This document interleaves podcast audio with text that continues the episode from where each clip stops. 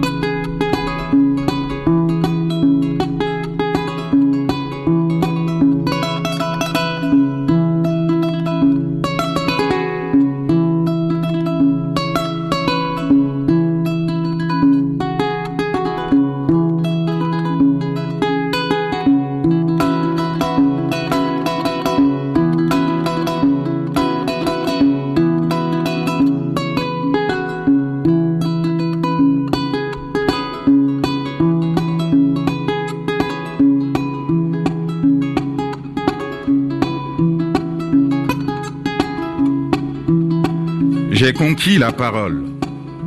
Elle me fut longtemps refusée.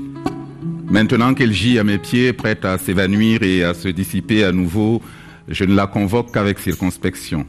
Je dois vous parler car seule la parole demeure. À vous, mes sœurs, mes frères, mes pères, mes mères, mes oncles, mes tantes, mes cousins, mes cousines, mes aïeux, à vous, habitants de ce vaste continent, à vous qui avez franchi les mers et repris souche ailleurs, cette parole est un lait jailli du pied de la vache. Elle n'y retournera pas. Ancêtre de Janiou et de Niamouzi, veillez sur elle afin qu'elle ne périsse jamais. Azania, Abyssinie, Zimbabwe, Congo, Ubangi Shari, Cyrénaïque, Rwanda Rugari, Monfako, Virunga, Kenya, Tchad, Malimande, Ashanti, Amazigh, Moussi, Baluba, Aoussa, Yoruba, Fulani, Wolof, Senufo, Bantu, Bassa, Berbère, Mandinka, Nuba, Zulu, Xhosa. Habitants de Serekunda, de Sousse, de Bobo Dulasso, de Mopti, de Durban, de Dar es Salaam, de Constantine, de Lumumbashi, de Gaborone, de Benghazi, de Nairobi, de Lagos, de Caravan, du Caire, de Brazzaville, de N'Djamena, de Ngoma, partir. Quitter une vie monotone, fuir ce pays qui nous sortait des yeux, fuir une classe politique véreuse qui décide de qui peut mener ici une vie décente, fuir une hypocrisie sociale, une gérontocratie étouffante, des horizons amurés, un avenir barré. Partir. Et pour ma part, partir parce qu'avec les années, l'admiration de ma femme Koura s'était envolée. Peut-être même l'amour avec. La vie étriquée que je lui offrais ne lui convenait plus. Et je le voyais dans son regard. Éteint. Lorsqu'elle me dévisageait en se demandant ce qu'elle allait bien pouvoir faire de moi. Elle me regardait et elle me gardait à ses côtés par loyauté et peut-être même par habitude, comme on conserve un fardeau dont on ne sait comment s'en délester. J'avais perdu jusqu'au souvenir de sa tendresse. Elle n'osait plus assister au mariage du quartier parce que, disait-elle, elle serait obligée de porter la même tenue qu'il y a deux ans. À quoi vous sert un mari qui ne peut même pas vous embellir les jours de fête parmi vos amis et vos rivales? Donc, partir. Alors un matin, dans la grisaille de l'aube, j'embarquais dans une de ces rochas depuis une des côtes de l'Afrique, comme jadis nos aïeux. Mais cette fois, nul ne m'y avait obligé. Je mettais ma vie dans la balance.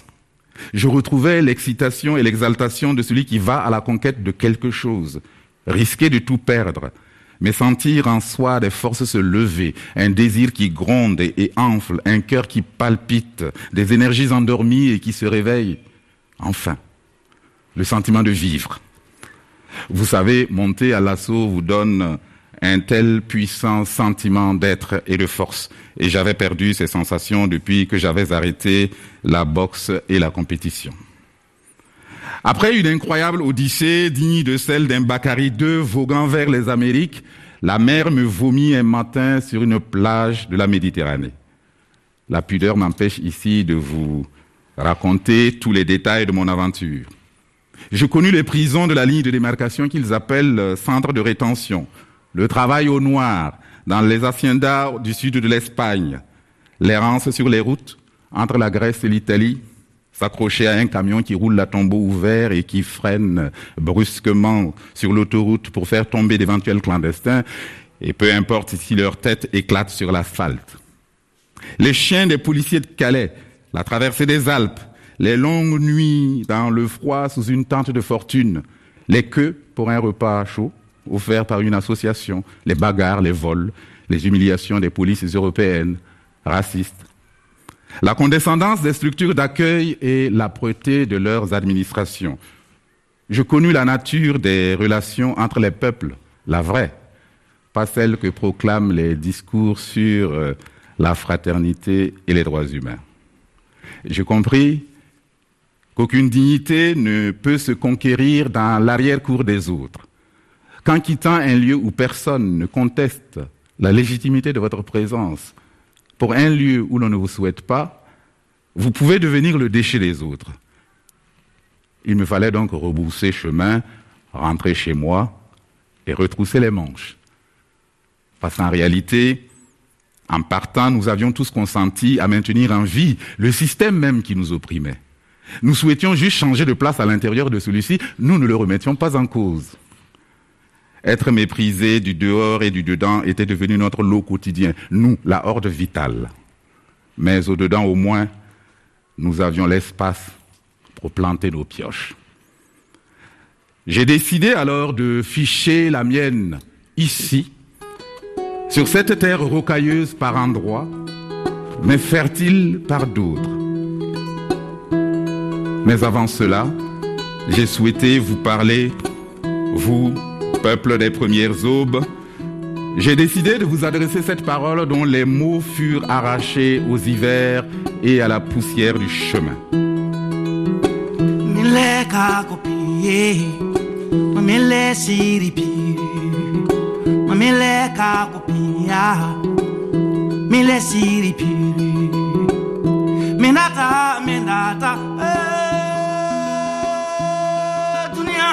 Nous avons trop longtemps séjourné dans la faille. Pourtant, nous venons des hauts plateaux, là où l'air dresse les oreilles et où la lumière plisse les yeux.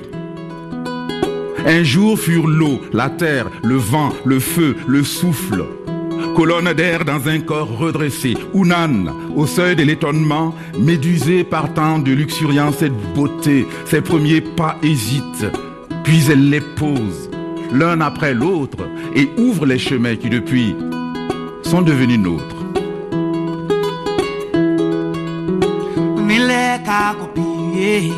Et l'aïeul accepta le souffle, l'accueillit dans sa gorge, le laissa aller et venir le long de son thorax. Elle consentit ainsi à la vie, puis elle la nourrit, la sema, la dissémina. Elle le fit pendant plus de jours que ne peuvent durer les chants des labous. Unan rencontra Toumaï et ils firent peuple. Et ce peuple habita le continent. Il sema la vie, puis franchit les estuaires et les mers et peupla le monde. Et cette terre fut celle de l'aube de l'humanité. Et le temps passa, et les années passèrent, et le peuple se fit nation. Les nations défrichèrent les terres, semèrent, domptèrent le fer et la mort qui rôdaient, explorèrent les lointains et portèrent la vie jusqu'aux confins des Asies, des Indes, des Amériques, de l'Europe, de l'Océanie, des glaciers de l'Arctique. Les nations édifièrent des cités, y fortifièrent le souffle, rendit grâce aux ancêtres et aux dieux, préservèrent les savoirs précieux, enfantèrent des femmes et des hommes qui vécurent, luttèrent, aimèrent, moururent, puis revinrent à la vie, habitèrent à nouveau des corps et à nouveau passèrent. Et la vie s'écoula, longue et impétueuse. Les jours alternèrent leur gloire et leurs éclipses. Un long temps passa où les nations explorèrent l'immensité du continent, l'habitèrent, s'attelèrent à tisser le lien et la parenté. Elles raffinèrent leurs arts, polirent leurs signes, songèrent à leurs mythes, accrurent leur sagesse et apprirent à connaître et à faire communauté avec les vivants ayant pris forme animale ou végétale avec lesquels ils partageaient les fleuves, les montagnes, les sources et les forêts. Un long temps passa. Puis, un jour, les nations du continent rencontrèrent d'autres peuples qui étaient des descendants lointains de ceux qui avaient quitté le berceau. Mais ceux-ci ne reconnurent pas toujours leur visage d'hier et se présentèrent en étrangers et parfois en conquérants. Alors vint le temps des cyclones. Le ciel dans sa longue marche s'assombrit, guerre fratricide, razzia, commerce d'hommes, de femmes et d'enfants. Et les masques se turent. Les rituels ne captèrent plus la puissance des dieux. Une horde d'aventuriers aimantés par ses richesses s'abattit sur le continent comme une pluie de criquets. Déportation, passage du milieu, mise en servitude, pillage, ils s'associèrent à des rois vénaux, désireux de se débarrasser de leurs captifs de guerre et de leurs rivaux, attirés par les fusils, les liqueurs fortes, les étoffes de luxe, la poudre, les coris, et toutes sortes d'individus ombrageux, issus de nos propres rangs, ont participé à cette ignoble entreprise.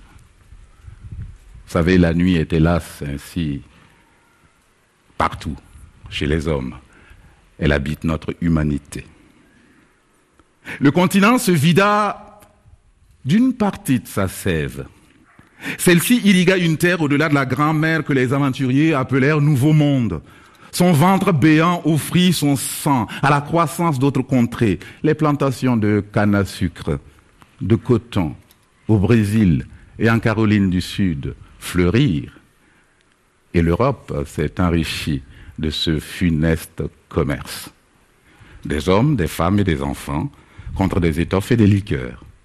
Des hommes, des femmes et des enfants contre des épices et des pièces d'or. Et peu de temps après, cette saignée, les prédateurs sont revenus, drapés de discours sur la civilisation et les lumières, Mais ils ne voulaient que l'or, l'ivoire, les terres, les minerais, les hommes valides pour leur guerre, les matières premières pour leurs industries. Ils souillèrent les terres sacrées, saccagèrent les cultes, interdirent les langues des aïeux, vidèrent la tête des enfants, dépossédèrent les peuples de leurs noms, subjuguèrent par la sophistication de leurs outils, scellèrent les savoirs ancestraux dans le mépris et l'oubli, érigèrent l'inhumain et lui dressèrent des autels. Le Seigneur était leur berger, ils dévastèrent nos verts pâturages. Ils ont bâillonné les dieux du Panthéon, Shango se tue, et l'Egba n'ouvrit plus alors les chemins. Nos peuples résistèrent, vaillamment mais finirent par être vaincus, vulnérables qu'ils étaient, affaiblis par les querelles intestines, une fraternité et une confiance perdues depuis que, durant les traites d'humains, la vénalité avait dressé le frère contre le frère. La fissure était là. Elle était là, prête à creuser sa propre béance. Et la faille s'installa. Elle creusa son sillon dru dans les corps et les esprits. Et après que la faille se fut installée, le continent comme un enfant malade vit débarquer à son chevet toutes sortes de mages, de médecins à la science douteuse, des magiciens exaltés et costumés, la statistique en bandoulière et les vérités encapsulées dans les tableurs et des slides de PowerPoint. Après, qu'ethnologues et anthropologues eurent entrepris par le passé, afin de le livrer aux bâclonniers, d'étudier les mœurs de ces populations, leur culture, ou encore la supposée radicale altérité de leur humanité après cela. Après cela seulement, voici que débarquèrent sur son sol humanitaires, agents de développement, vendeurs de songes, turiféraires du progrès, banquiers, usuriers, prédateurs multinationaux organisés en pieuvres et qui sondaient ces sous-sols, ces, ces, mers, sa, sa faune, sa flore, en extrayaient le minerai, les richesses, la plus-value, les transformaient en cash flows qu'ils allaient planquer dans des paradis fiscaux. Ah oui. Oui, parce que la maladie qu'on lui prêtait était si sérieuse qu'il fallait tout ce beau monde-là pour en venir à bout. Cependant, le regard oblique de ces détrousseurs n'avait pas omis de remarquer au passage que le ventre du continent était toujours fécond, que les fruits de ses entrailles gorgées de sucre rougissaient au soleil. Oh, miracle des dieux, scandale géologique, tant de ressources sur une seule terre. Et c'est là que l'on conseilla au continent de se défaire de ces vieilles peaux, de ces mythes éculés, de ces traditions d'un autre âge. On lui suggéra d'imiter les nations au septentrion qui avaient dompté le feu de l'atome et qui avaient compris qu'en ces temps-là, le commerce n'était que ruse et vol et que dans les temples du savoir, le seul enseignement qui devait valoir était l'enseignement de l'art de la rapine. On lui dicta d'oublier ses vieilles valeurs communautaires, son humanisme stérile et d'épouser l'égoïsme rance de l'époque, de s'armer de cynisme et de battre le feu avec le feu. Ces mages venus du Nord avaient la prétention de savoir ce qui était et qui convenait le mieux aux autres, parce que leurs songes et leurs savoirs étaient universels. L'Afrique envoya ses enfants jusqu'aux confins des mondes, apprendre eux aussi à dompter les feux et à maîtriser les secrets de toutes les subjugations. L'art de la rapine, le mensonge d'État, les fourberies diplomatiques, le jeu des intérêts bien compris, les alliances stratégiques, etc., etc., etc. Il fallait bien. Il fallait bien qu'elle se concilia les armes qu'il avait vaincues, qu'elle les apprivoisa et peut-être même qu'un jour, si nécessaire, elles puissent à son tour les retourner contre leurs géniteurs. Et pour cela, pour se prévenir de ce monde-là, elles devaient en connaître les ruses et les arcanes. Et le continent mit des siècles à se remettre de la saignée. Et le temps passa. Puis la germination reprit, lente, patiente, entêté. Le sang retrouva son chemin et irriga à nouveau le corps et ses mamans endolories, parce que la vie renaît toujours. La vie renaît toujours. Et aujourd'hui, sa sève coule à nouveau dans les veines du continent. Sa vitalité retrouvée palpite au cœur de ses villes et de ses campagnes. La force vive du monde, sa jeunesse se lève sous ce ciel que toise le cime du Kilimanjaro. Et ce n'est que le début. Et du cœur d'Azania, d'Ifriqiya, d'Alkebulan, des contreforts du Fouta Djalon, des plaines du Natal et des berges du Congo, monte ce chant. Nous étions, nous sommes, nous serons. Nao nae mada Nae nae mada Yele Vous avez dit développement? Oui, mais développement de quoi? De qui? Non, non, non, parlons de vie, d'intensité, de plénitude, de complexité, de beauté, de dignité du quotidien. Oui, bien sûr, les arbres grandissent, les graines enfouies mûrissent, les peuples croissent, les groupes humains se déploient et se multiplient, les vies humaines s'épaississent. Mais les nations, elles, elles ne se développent pas. Elles font l'expérience de leur histoire, de sa densité, de sa texture, de ses méandres. Elles sont, deviennent, grandissent, mûrissent, déclinent, se régénèrent, se réinventent. Elles existent et font trace.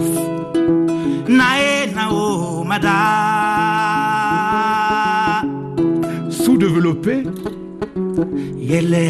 Comment avons- avons-nous accepté d'être désignés ainsi? Sous-développés pour comme pour dire euh, pas assez constitués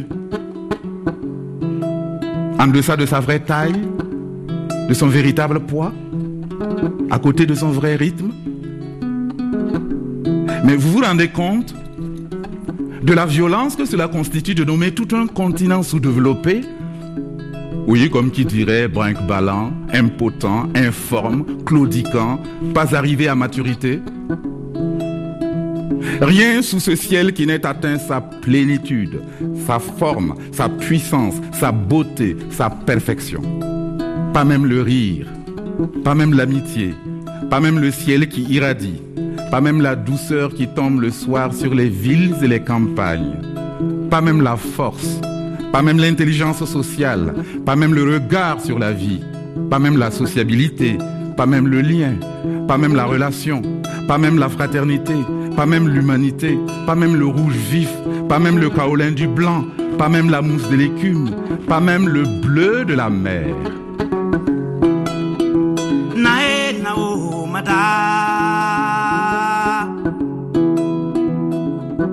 Nommer ainsi toute l'Afrique qui accueillit la vie, prit soin d'elle et la répandit sur toute la surface de la terre. Et tout ceci parce que certains de nos frères ont décidé que l'on pouvait nommer autrui négativement, en le dépréciant, qu'on pouvait le nommer en creux, qu'on pouvait le nommer en le désignant par ses hideurs et non par ses beautés que l'on pouvait dire de lui qu'il était laid juste pour pouvoir se désigner soi-même comme étant le plus beau. Et ses frères ont décidé que le plus vil, le plus clinquant, l'espèce la plus sonnante était désormais la mesure de toute chose. Le gris du métal, le jaune de l'or, le sointant du pétrole, le dru de l'asphalte et du béton. Ces choses-là qu'ils appellent richesse et qu'ils accumulent et qui nous disent que la peur de manquer, la peur de ne pas en avoir assez, au point de spolier tout ce qu'ils croisent sur cette planète, au point de creuser comme des forcenés le ventre de la terre, de suffoquer la terre, de sucer son sang, de polluer son air, de ne pas lui laisser le temps de respirer, de se régénérer et d'offrir à tous les fruits de ses entrailles. C'est étrange. Ce sont les détrousseurs qui ne connaissent de richesse que le clinquant du métal, qui nomment les autres pauvres. Ce sont les détrousseurs qui nomment pauvres ceux qu'ils ont dépouillés. Et Allah. Et nous avons accepté. Nous avons accepté cette appellation. Nous avons accepté d'être baptisés par des âmes arides et des cœurs avilis. Nous, les ombres et la lumière de la terre. Nous qui portons en nous ces germes et ces floraisons. Nous dont les vies sont riches, belles et dignes, difficiles parfois, oui, afin que nous trouvions en elles des chemins de croissance.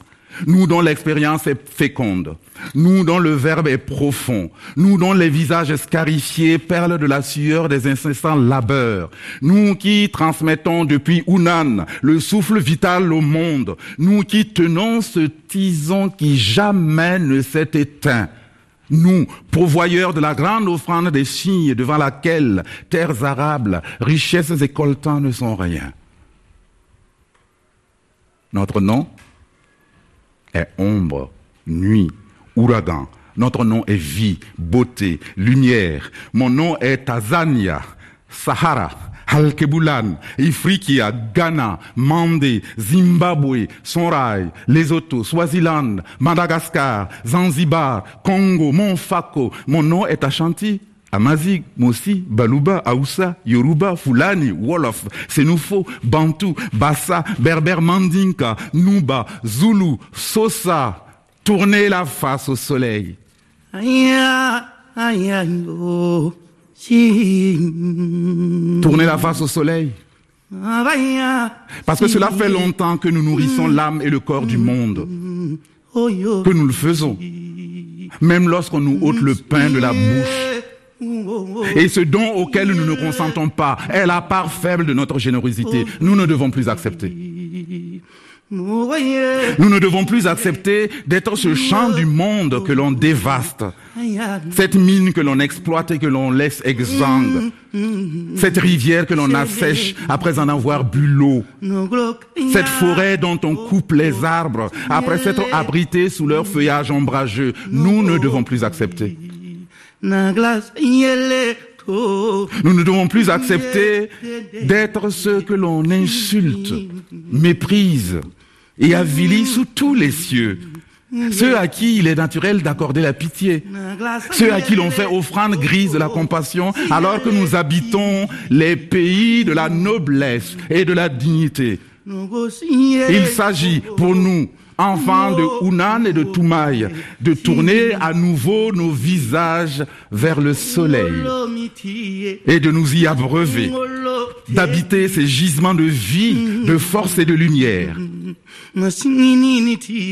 Et pour cela, nous ne devons plus consentir à aucune violence d'où qu'elle vienne. Qu'elle sorte de l'intérieur de la palissade à l'intérieur de la maison ou qu'elle émane du dehors. Il s'agit pour nous de ne plus collaborer à notre propre asservissement, nous dresser contre lui. Comme là-bas, dans le Wallo, Ndate Yalla, dans les artères de Kansala, les Nyancho, comme à Al-Muqtara, où les anges brisèrent leurs chaînes en 869 lors de la première révolte des esclaves noirs en Irak.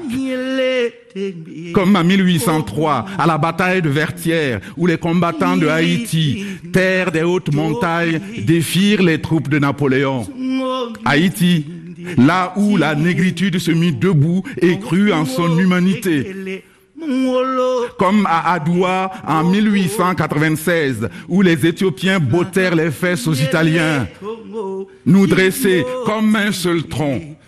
Albertine Sisulu, Lumumba, Um Nyobe, Wangari Matai, Aline Sitoé Diata, Isidore Noël Thomas Sankara, Amilcar Cabral, Rorilala, Nelson Mandela, Mohamed Bouazizi, nous dresser comme un peuple sur l'avenue Habib un 14 janvier 2011, comme un peuple sur la place Tahrir, un 25 janvier 2011, comme un peuple à Ouagadougou, un 30 octobre 2014, comme un peuple à Brazzaville, comme un peuple à Kinshasa, à Limete, à Matongé, à Lumumbashi, à Goma, à Douala, comme un peuple à Lomé, comme un peuple en devenir. Nous dresser face à l'ombre et à la nuit, nous dresser et chasser ces pantins désarticulés par une longue pratique de la courbette et de l'indignité, ces ombres qui font même basse sur nos richesses pire, sur notre dignité. Ces pantins qui nous trahissent,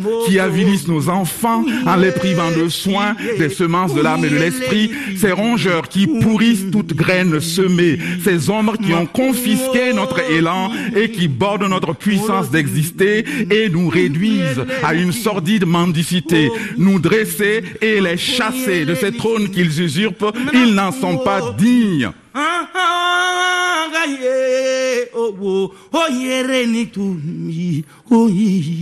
Chers frères et sœurs,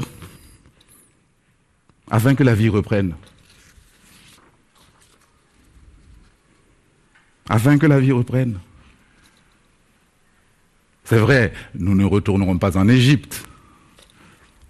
Nous ne remonterons pas à la surface comme les saumons se feraient un chemin vers l'origine. Et peu importe d'ailleurs où nous la situons, cette origine? L'Abyssinie, le Ouagadou, la vallée du Nil, le lac Tanganyika, mais elle est à jamais perdue. Elle s'est enfoncée dans la nuit du temps qui passe et érode les jours. Nous ne retrouverons pas la gloire de Kankamoussa, l'érudition de Tombouctou, la paix de la Zitouna, la dextérité et la sagesse d'Ifé. Nous ne retrouverons pas les faces du Ghana et du Sonrail, la fureur de Chaka, la ferveur et les arcanes des prêtres d'Égypte. Parce que les jours ne reviennent pas. Ils emportent avec eux leur songe gris et lumineux. Et pourtant, nous devons marcher.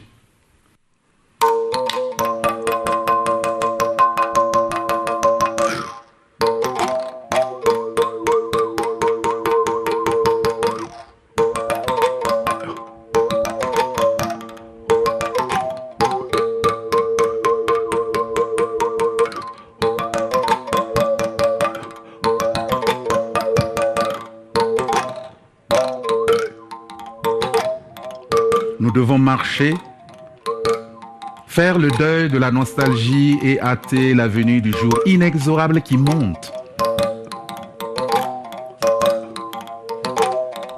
La source est une terre que l'on porte en soi. Elle nous habite et sa cisaille indélébile nous tenaille. Elle ne saurait s'assécher.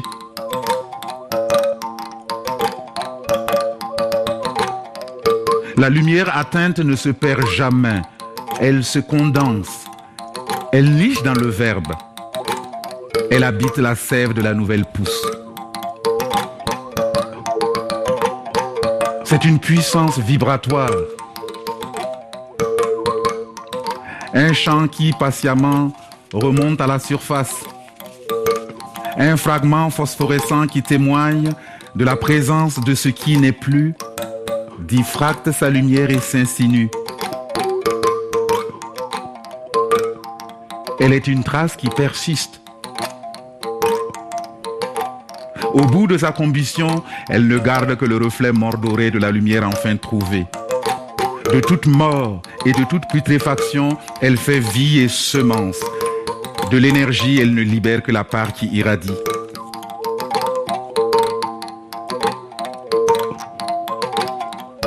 La trace est dans le champ de gloire des Nyancho du Gabou.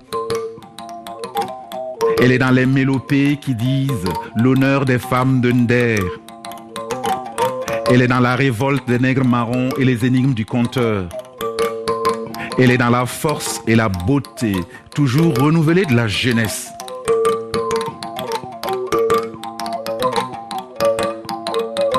Et que dit la trace? Elle nous dit d'être à nouveau dans la plénitude de la force et du rire, de guérir de l'offense et d'édifier le jour qui vient. Elle nous dit de nous réhabiliter, de sortir du regard vicié sur soi, de nous réhumaniser, de nous réconcilier avec nous-mêmes. Elle nous chuchote que l'oubli est parfois le compagnon de la guérison. Elle nous dit que marcher, c'est élargir les horizons.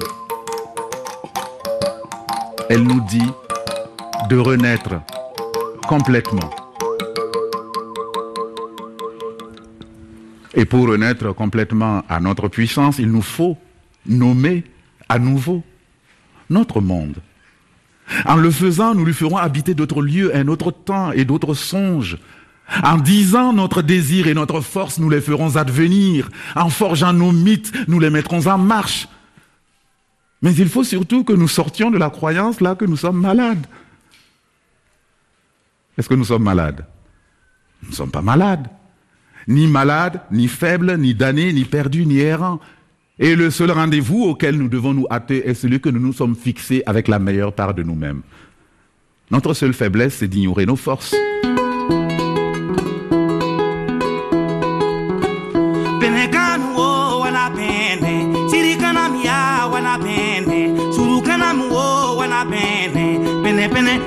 Pene e a pene pene e a sirigiri ma wolo joro sanagana muminida pene koe folo jere pene wolo pene yele e a pene jiri e a pene jara ma wolo wolo sirigiri sanagana sanajiri punu wolo muminida sirigiri ma wolo jere pene koe pene yele e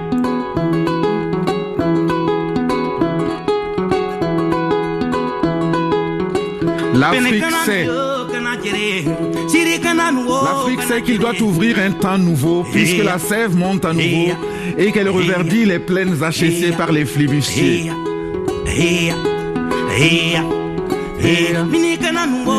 Pene pene e pene pene. Mungulu kolo sirigiri. Mana wana mumini dana. Sirigiri mufolo kolo Et la première puissance que nous devons recouvrer est celle de nous soustraire de la volonté des autres. Et cela s'appelle la liberté. Et la liberté doit devenir notre passion. Nous devons choisir et établir les modalités de notre présence au monde nous tenir debout et restituer au monde sa complétude en relevant un des piliers de sa bâtisse.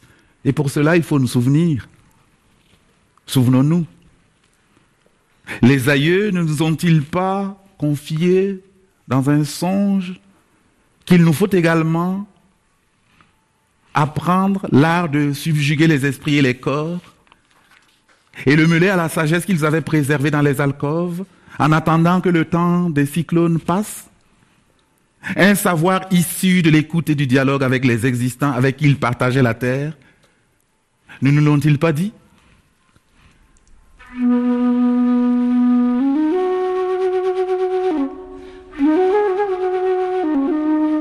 Les aigles enseignent la longévité. L'autruche, la protection du nid abandonné les crustacés, la réverbération le franchissement des courants sous-marins. Nous devons réapprendre ce que nous avaient enseigné les crues du Nil, des courbes, des lignes et des volumes, des pierres dressées en pyramides et de la stabilité des édifices, de la conservation des corps et du mouvement des astres. Et nous ne devons plus seulement être contre, peu importe d'ailleurs le nom que nous donnerons aux avatars de la domination de la prédation, tant que nous ne serons que contre, celle-ci perdurera. Car pour se conserver, elle vampirise l'énergie que nous lui opposons. Il faut être à côté, ailleurs. Il nous faut ouvrir un nouvel espace. Il nous faut être pour quelque chose de plus grand pousser l'humanité encore plus loin. Ne pas seulement rétablir, mais élargir. Repousser l'horizon de la lumière. Approfondir la source de la vie. Ne pas apaiser son tumulte. Affiner la qualité de la vibration.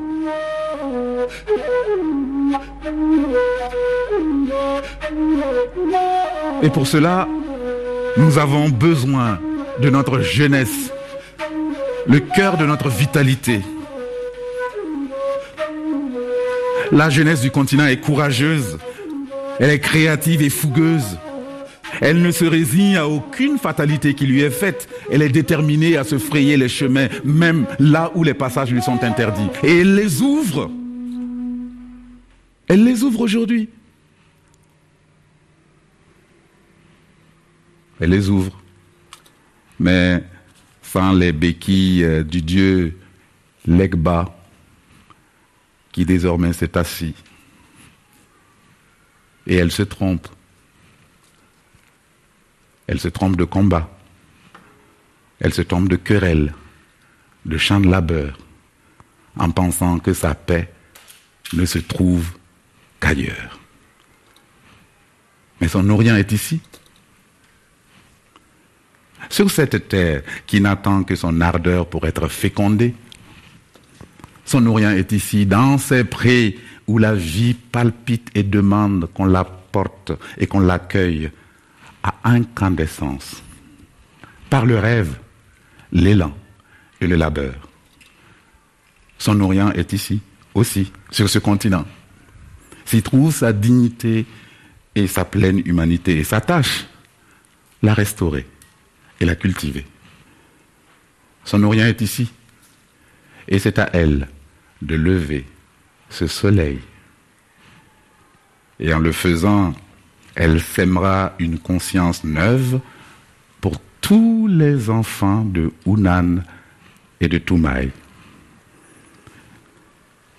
Chers frères et sœurs, chers amis, chers esprits qui nous côtoyaient, chers ancêtres dont la bienveillance nous surplombe, voici les paroles que je désirais vous adresser, puissent-elles demeurer dans vos cœurs. La vie passe, mais nous sommes là. Nous sommes là pour en prolonger la trace lumineuse. Puissent les bras se lever et à nouveau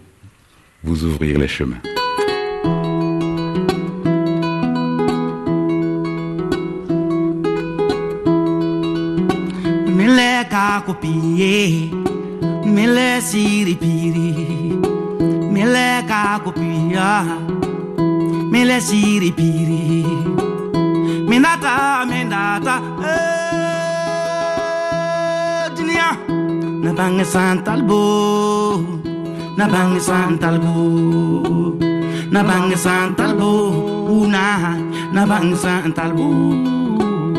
na bang sanjit iye na bang san talbo. Na bang sanjit iye na bang san talbo.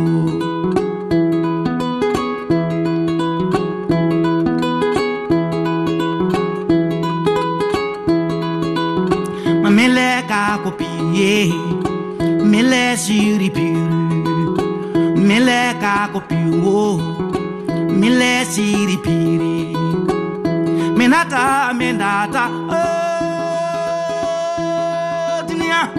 Na bange santalbo na bange santalbo unai. Na bange santalbo mimi na bange santalbo shiri. Na bange santalbo na bange santalbo na bange sanjiti na bange santalbo na bange san mm. Nabang sanji Nabang santalu Nabang sanjiri Nabang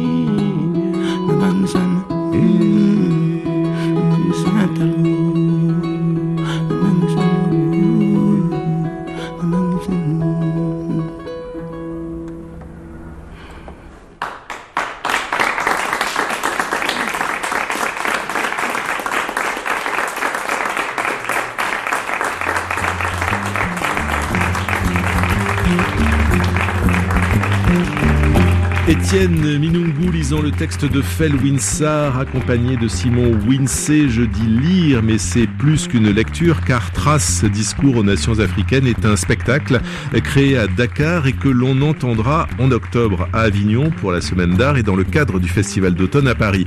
Cela mérite donc de revenir sur la genèse de ce texte en deux minutes chrono. Récit de Fel Winsar. Question, message WhatsApp, réponse. L'histoire de Trace, c'est l'histoire d'une demande d'écriture que Patrick Colpé, qui est directeur du théâtre de Namur, m'avait faite à Dakar. Il avait vu un texte qui s'intitulait Discours aux Nations Européennes, je pense écrit par un auteur belge. Et lors d'une discussion à Dakar, il m'avait dit, tiens, pourquoi tu, tu n'écrivais pas un discours aux Nations Africaines? Et l'idée m'avait plu. Je me disais qu'il y avait un certain nombre de choses que j'aurais envie de dire, principalement à la jeunesse africaine. Et on s'est entendu, il voulait produire le spectacle. On avait même ensemble pensé à Etienne Minungu comme acteur, puisque dès le départ, c'était entendu que, ça aurait été un monologue, un discours, donc euh, un individu qui s'adresse à partir d'un lieu, une scène, aux Africains. Et euh, je me suis mis au travail. Et donc j'ai écrit le texte quand j'étais à Nantes en 2017. Ensuite, euh, je l'aurais envoyé à lui et à Étienne. Donc, euh, on a eu quelques allers-retours. Et le texte a été créé à Namur. Étienne est parti à Namur.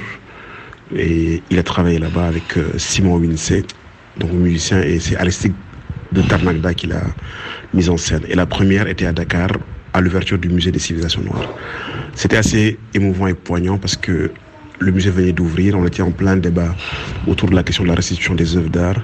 Et les questions qui traversent le texte avaient une grande résonance avec le contexte, avec le lieu. Fel Winsor, économiste, penseur du monde, amoureux de poésie et de musique, avec un roman en cours d'écriture. Qu'est-ce que ça fait d'entendre euh, son propre texte et de se frotter au théâtre? Il y a une mise à distance que ça crée, c'est-à-dire que subitement on ne devient plus le sujet. On entend la parole, on l'entend d'un lieu autre, et euh, je pense qu'on a une, une expérience de décentrement, et c'est absolument important comme expérience parce qu'on l'entend résonner en dehors de toutes les complexités de l'auteur. Tu vois, on, l'entend, je dirais, nu. Et ça aussi, c'était assez touchant de l'entendre par la voix de quelqu'un d'autre qui autorisait cette distance-là, quoi. Et de pouvoir, à certains moments, résonner comme si je n'étais pas l'auteur du texte. Fel Winsor trace discours aux nations africaines et donc à réécouter sur RFI.fr. Mais le théâtre est art de la présence, donc vous pouvez aussi sortir votre agenda euh, pour entendre le texte et voir Étienne Minungu. Limoges, les ébrures d'automne le 3 octobre, puis Avignon du 23 au 27, puis la région parisienne les 6 et 7 décembre au théâtre Jean Villard de Vitry, puis à l'AMC 93 de Bobigny du 17 au 20. Mais il y a aussi les récréatrales à Ouagadougou en novembre Mansina à Brazzaville le 22 décembre et toute une série de dates pour une grande tournée en Afrique qui doivent se fixer compte tenu des impératifs sanitaires et des possibilités de voyage ou non. C'est toute la question du moment. Ça va, ça va le monde, un cycle de lecture enregistré au théâtre de la tempête avec l'équipe de RFI, Jérémy Bessé, Thibaut Baduel à la réalisation, coordination technique Benjamin Avayou et on se retrouve la, la semaine prochaine, même heure, même fréquence. D'ici Là, vous pouvez réécouter les premiers textes de cette année, de cette édition, mais aussi ceux des éditions précédentes sur le site rfi.fr.